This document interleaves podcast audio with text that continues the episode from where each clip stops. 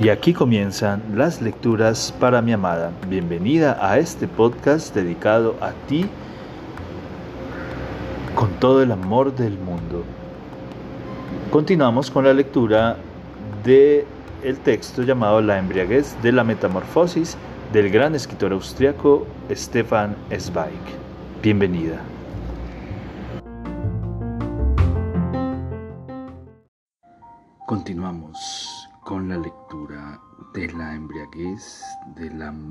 Metamorfosis del maravilloso e interesante escritor austriaco Stefan Zweig. La embriaguez aún palpita en Christine cuando entra en el vestíbulo. De pronto el aire del ambiente cerrado le resulta pesado. Todo le pesa de repente por ser demasiado estrecho y como una carga para el cuerpo. En el guardarropa se desprende del gorro, del jersey, del cinturón, de todo cuanto aprieta y agobia, y lo que más quería es arrancarse toda la ropa de la piel burbujeante y excitada. Sentados a la mesa del desayuno, los dos ancianos se asombran al verla entrar de pronto en la sala con paso rítmico y decidido. Las mejillas encendidas, las aletas de la nariz temblorosas y en general con un aspecto más alto, sano y ágil que el día anterior. Pone en la mesa, junto a la tía, el manojo de azul alpino, todavía húmedo por el rocío y centellante por los cristales de hielo que se deshacen en múltiples colores. Las he cogido para ti, muy arriba, allá. Bueno, ni siquiera sé cómo se llama la montaña, pero el hecho es que subí corriendo. Ah, respira profundo, ha sido maravilloso. La tía la mira maravillada. Eres una diablilla. Te levantas de la cama y te vas sin desayunar a la montaña. Deberíamos tomar ejemplo, pues es más saludable que todos los masajes. Good look, Anthony, mírala. ¿No ves cómo se, le se la reconoce? El aire ha penetrado a fondo en sus mejillas. Estás ardiendo, niña. Pero vamos a ver, cuéntanos de dónde has sacado todo esto. Christine cuenta y no se percata de las cantidades exageradas que come ni de la rapidez y avidez con que lo hace.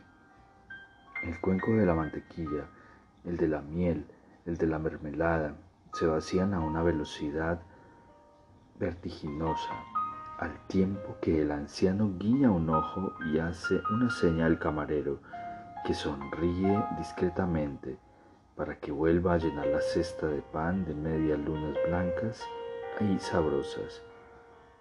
A todo esto, sumida en el entusiasmo, Christine no se da cuenta de la sonrisa de satisfacción cada vez más ancha de los dos al verla comer con ese apetito bárbaro y solo siente que las mejillas rociadas por la helada empiezan a calentarse.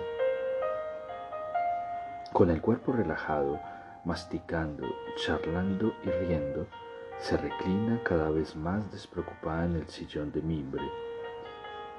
Los rostros bondadosos de los tíos la animan cada vez más, de modo que suelta con fogosidad su entusiasmo reprimido y de súbito olvidando del todo la mirada sorprendida de los vecinos, extiende los brazos a más no poder en medio de su relato. Ay, tía, fue como si me enterase por vez primera de lo que significa respirar. El día iniciado de manera tan poderosa fluye luego con pasión, siguiendo las riberas siempre diferentes del arrobo. A las diez, cuando Cristín sigue sentada a la mesa del desayuno y no hay ya ni un trozo de pan blanco en la cestita, pues el hambre alpina lo ha despachado todo sin miramientos, se presenta el general Elkins vestido con ropa deportiva, de elegante línea, y le recuerda la promesa del viaje en coche. Caminando a respetuosa distancia detrás de ella, la acompaña en su coche de la marca inglesa más distinguida, reluciente de níquel y laca. El chofer de ojos claros y bien afeitado también parece un gentleman inglés. El general Elkins acomoda el asiento para Christine. La cubre con mantas y solo entonces se sienta a su lado, al tiempo que vuelve a quitarse el sombrero. Tanto respeto confunde un poco a Christine, que se siente una estafadora ante la cortesía marcada y casi humilde de este hombre. ¿Quién soy yo? piensa para que me trate así. Dios mío, si imaginara dónde suelo estar sentada, clavada al viejo asiento delante del mostrador de la oficina de correos, atornillada a la rutina estúpida y vulgar, pero basta un giro del volante para que la velocidad creciente aleje todo recuerdo. Observa con orgullo infantil que en las calles estrechas del balneario, donde el motor aún no puede desatar toda su fuerza latente, los extraños contemplan admirados la marca del automóvil, que incluso allí llama la atención y que muchas miradas se alzan con ligera y respetuosa envidia hacia ella, cual si fuese la propietaria del vehículo. El general Elkins le describe el paisaje y se recrea en detalles como geógrafo erudito que es y como acostumbran los expertos. Pero la manera en que presta atención esta joven, inclinándose hacia adelante y escuchando con visible interés, parece estimularlo y resultarle placentera. Su rostro gélido y un tanto lampiño pierde poco a poco la frialdad inglesa, y una sonrisa bondadosa dulcifica un poco los labios tensos y delgados cuando el general observa los gritos de oh o de qué maravilla y las vueltas y miradas entusiastas de Christine.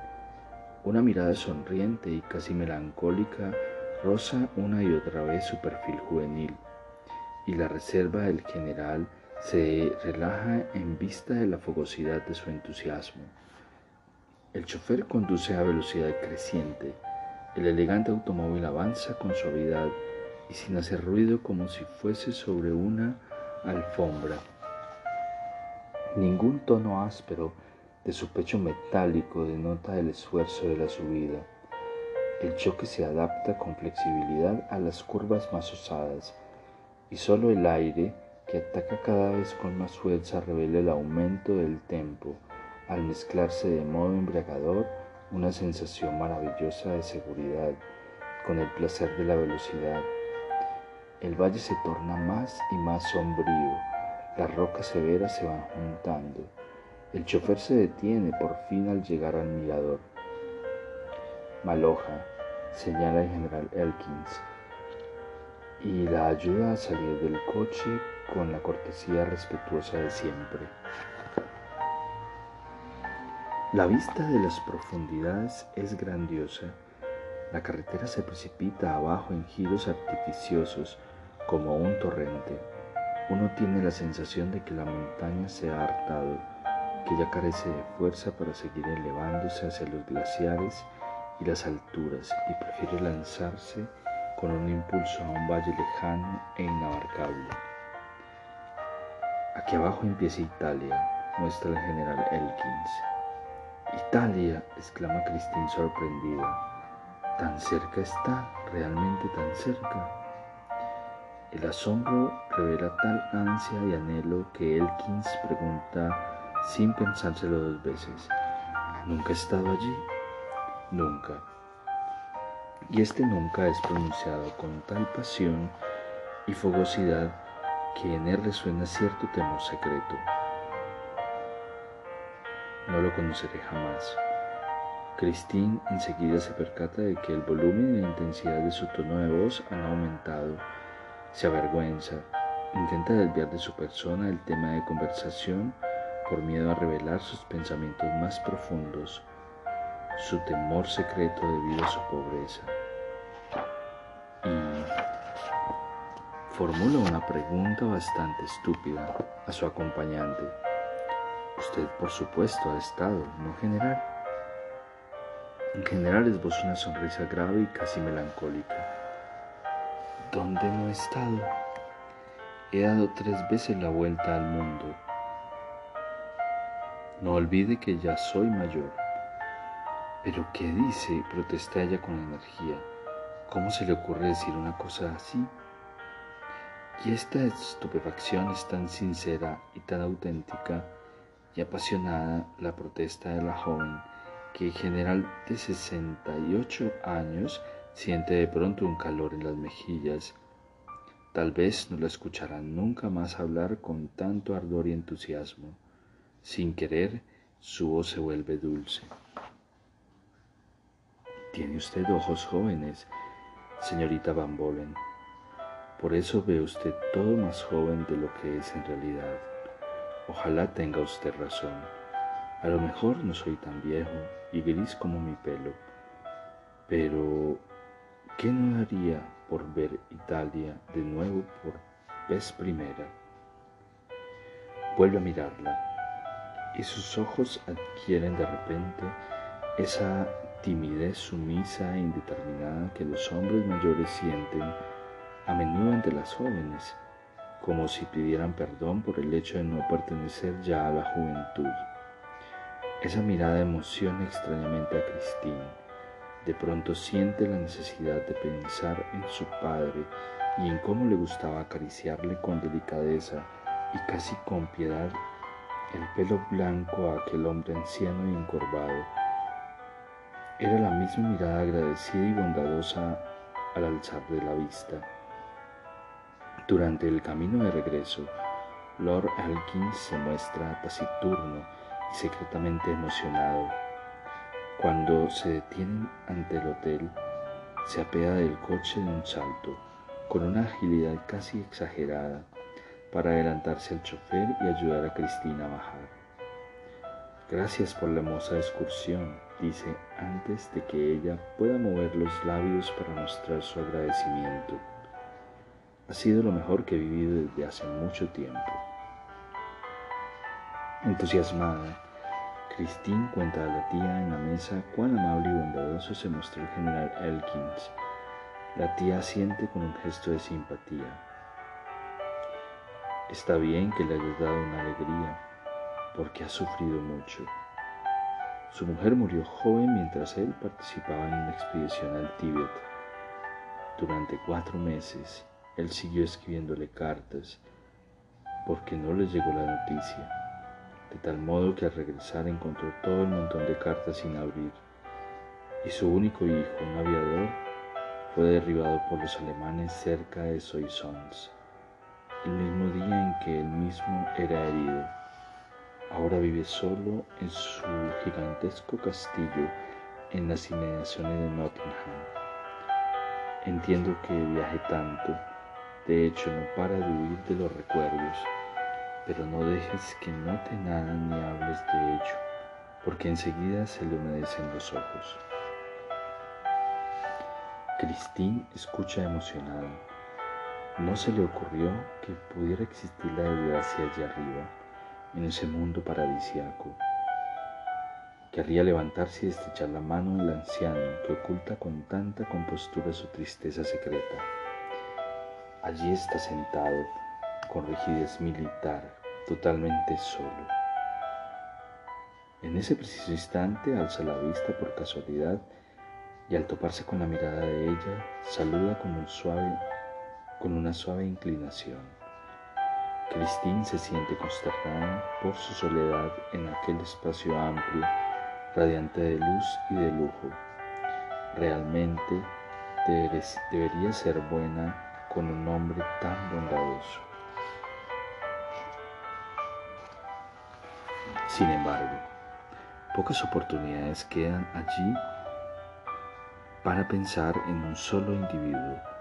El tiempo fluye con excesiva rapidez y demasiadas sorpresas e imprevistos la remolinean en su alegre caída. No hay un solo minuto que no refleje una dicha nueva en sus gotas de tiempo. Después de comer, la tía y el tío se retiran a su habitación para descansar un poco, mientras Christine tiene la intención de sentarse tranquila en uno de los sillones cómodos y blandos de la terraza, para disfrutar por fin reflexionando sobre la metamorfosis vivida.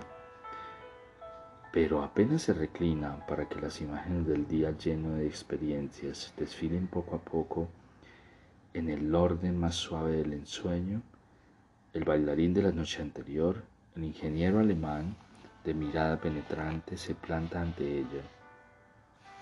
Le ofrece la pesada mano. Arriba, arriba, y le invita a su mesa, pues sus amigos, dice, le han solicitado conocerla. Insegura porque aún teme lo nuevo, sin embargo, cede pues pesa más el temor a ser considerada una maleducada, y se deja conducir hasta una mesa donde una docena de jóvenes permanecen sentados en animada charla. El ingeniero le da un susto de padre y señor mío cuando la presenta como señorita Van Bolen a todos y cada uno de los miembros de la mesa redonda. El apellido holandés del tío en versión de la nobleza alemana impone por lo visto un enorme respeto. Cristín lo nota por la cortesía con que se levantan los señores, porque se asocia inconscientemente con la familia más rica de Alemania, los Kruppbollen. Cristín siente que se ruboriza por el amor de Dios que está diciendo, pero no tiene la presencia de ánimo suficiente para corregir a su acompañante. Ante esas personas extrañas y corteses no puede una desmentir al otro y declarar no, no, yo no me llamo Van Bolen, me llamo Hoflener. Así las cosas toleran engaño involuntario con una sensación de mala conciencia y con un temblor nervioso en las puntas de los dedos. Todos esos jóvenes, una chica frívola y animada de Mannheim, un médico vienés, el hijo de un director de banco francés, un norteamericano un tanto bullicioso y unos cuantos más cuyo nombre Christine no entiende. Se interesan visiblemente por ella. Todos le hacen preguntas y de hecho solo le hablan a ella y con ella. En los primeros minutos se muestra cohibida, se estremece cada vez que alguien se dirige a ella como con un señorita Van y lo percibe siempre como una punzada en un tejido sensible, pero poco a poco entra en la alegría social desbordante de los jóvenes, se alegra de la rápida confianza adquirida charla finalmente con toda naturalidad. Todos se muestran amables con ella en aquel lugar, de modo que, ¿por qué tener miedo? Luego viene la tía, que se alegra de ver también al recibida su protegida.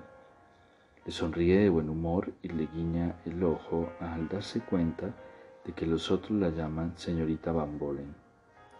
Y finalmente le recuerda que es hora de dar, de dar el paseo de la tarde mientras el tío no para de jugar al póker. ¿Es esta calle la misma que ayer? ¿O es que el alma abierta y ensanchada ve con más claridad y alegría que la oprimida? Sea como fuere, el camino que ya anduvo una vez, pero con los ojos velados, como quien dice, le resulta a Cristín más colorido y más festivo le parece el panorama, como si las montañas hubiesen crecido, como si los pastos hubiesen adquirido un color más saturado o más parecido al de la malaquita, como si el aire fuese más puro y cristalino y las personas más bellas, más amables, más cariñosas y de ojos más transparentes. Todo ha perdido su extrañeza. Desde el día anterior, Christine contempla los bloques macizos de los hoteles con cierto orgullo desde que sabe que ninguno es tan hermoso como aquel que los aloja. Observa con un saber incipiente los escaparates y las mujeres perfumadas y de piernas delgadas ya no le parecen pertenecer a otro mundo o a una casta superior desde que ella misma viajó en uno de esos caros vehículos. Ya no se siente una intrusa entre los demás y de forma involuntaria su paso imita el andar audaz y despreocupado de las muchachas que han ganado musculatura a fuerza de hacer deporte. Se detiene en una pastelería. El apetito desplegado por Christine vuelve a asombrar a la tía. ¿Será por causa del aire fuerte y desgastante o provocan los sentimientos vehementes una combustión químico-energética que exige una renovación? Sea como fuere, Christine devora sin esforzarse tres o cuatro panecillos untados con miel para acompañar la taza de chocolate y luego unos bombones de chocolate y unas pastas espumosas. Tiene la sensación de poder seguir comiendo, hablando, mirando y disfrutando sin parar, como si debiese saciar un hambre inmensa acumulada durante años y años mediante el placer bruto y animal del cuerpo. Entre tanto, percibe las miradas masculinas de las mesas vecinas que la tantean de forma amable e interrogativa. Saca de modo inconsciente el pecho, estira el cuello, y ella también curiosa responde con labios sonrientes a la curiosidad. ¿Quiénes sois vosotros a quienes gusto? ¿Y quién soy yo misma? Y aquí terminan las lecturas para mi amada. Espero este capítulo haya sido de tu agrado. Te amo, te amo con todo mi ser, todo mi corazón.